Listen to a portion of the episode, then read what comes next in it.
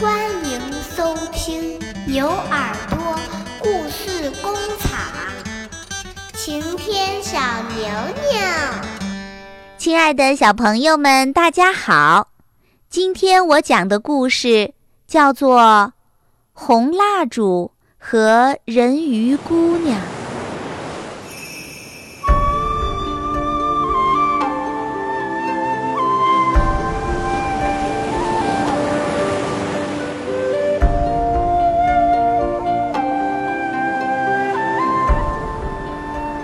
这个故事啊，要从北方碧蓝的大海上讲起。当月光洒在海面上，把一望无际的波浪变成银色的时候，一条人鱼静静地爬上了岩石，想要休息一会儿。这条人鱼呀，快要当妈妈了，可是它想。我一直生活在这宽广又寂寞的海里，我总是这么的孤独。我可不希望即将出生的孩子也生活在这么孤独的地方呀。想到这儿，人鱼马上跳入水中，朝陆地的方向游去。他顶着风浪，想为自己未来的孩子。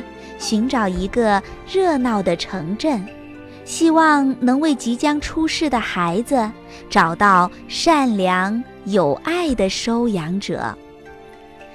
就在这海岸旁边，还真有个热闹的小镇。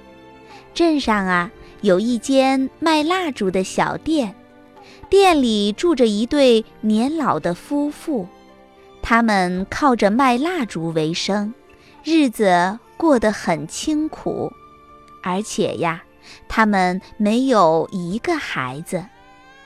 这天晚上，这家的老奶奶正在干活，突然听到门外有细微的哭声。老奶奶推开门，发现石阶下面有个婴儿在啼哭。哎呀，是什么人把孩子丢到这种地方？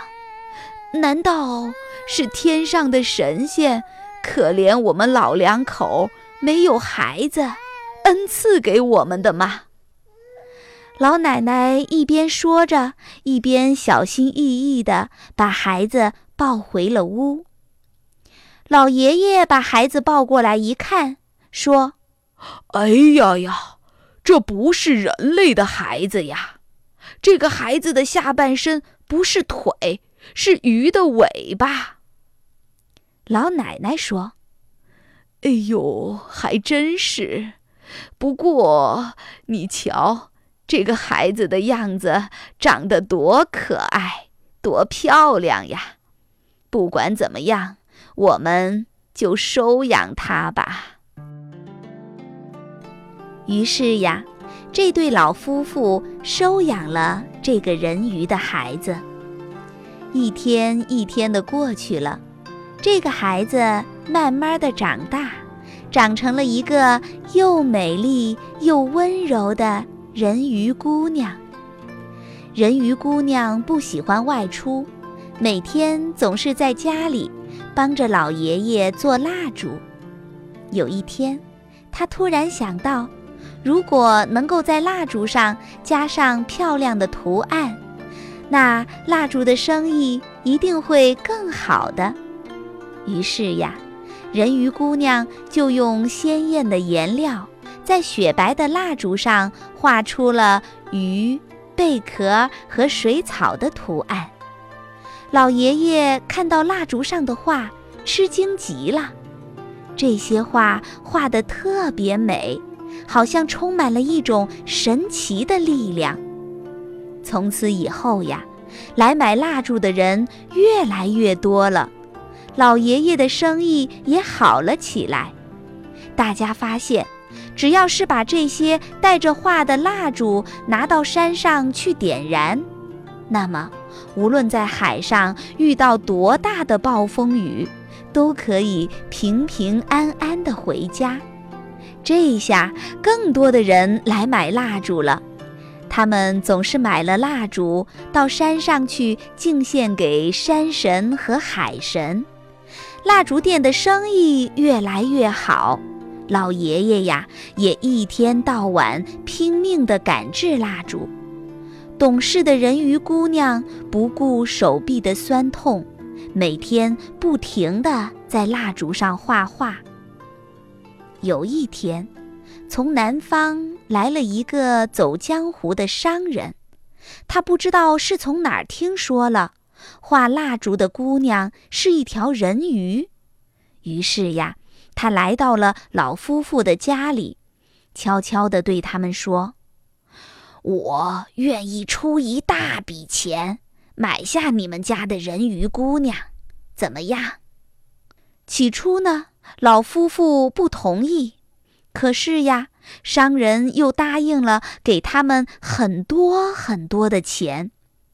这对贪财的老夫妇呀，想了想，就答应了，决定把人鱼姑娘卖给商人。人鱼姑娘知道以后，心里面害怕极了，她哭着说：“求求你们不要卖掉我，我什么活儿都能干。”求求你们，千万别把我给卖了！可是呀，这对鬼迷心窍的老夫妇再也听不进人鱼姑娘苦苦的哀求。伤心的人鱼姑娘把自己关进房间，一边哭一边画着画。这时候，窗外传来了一阵喧嚣的声音。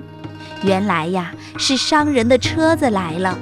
商人用车运来了一个铁笼子，他要用铁笼子把人鱼姑娘装上船，运到南方去。这个时候，老夫妇催着人鱼姑娘说：“快点儿，快点儿，赶紧出门吧！”人鱼姑娘哭着，来不及画完剩下的蜡烛，就把它们。全都染上红色了。这天深夜里，熟睡的老夫妇被一阵敲门声给惊醒了。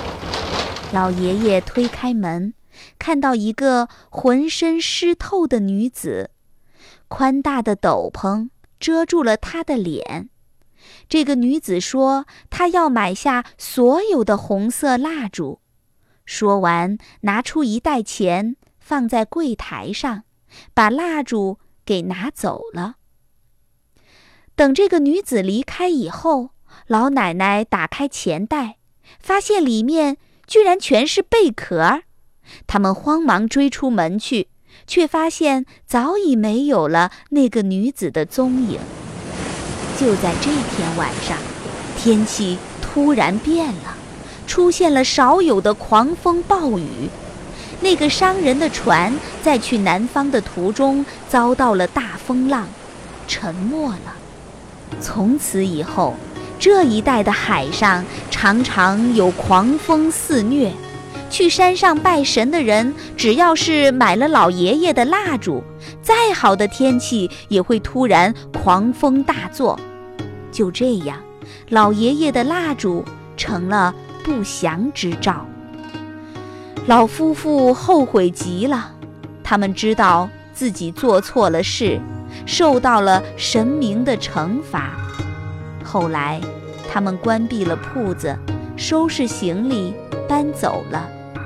又不知过了多久，这个小镇上的人全都搬走了，最后连小镇都消失在了一片汪洋大海之中。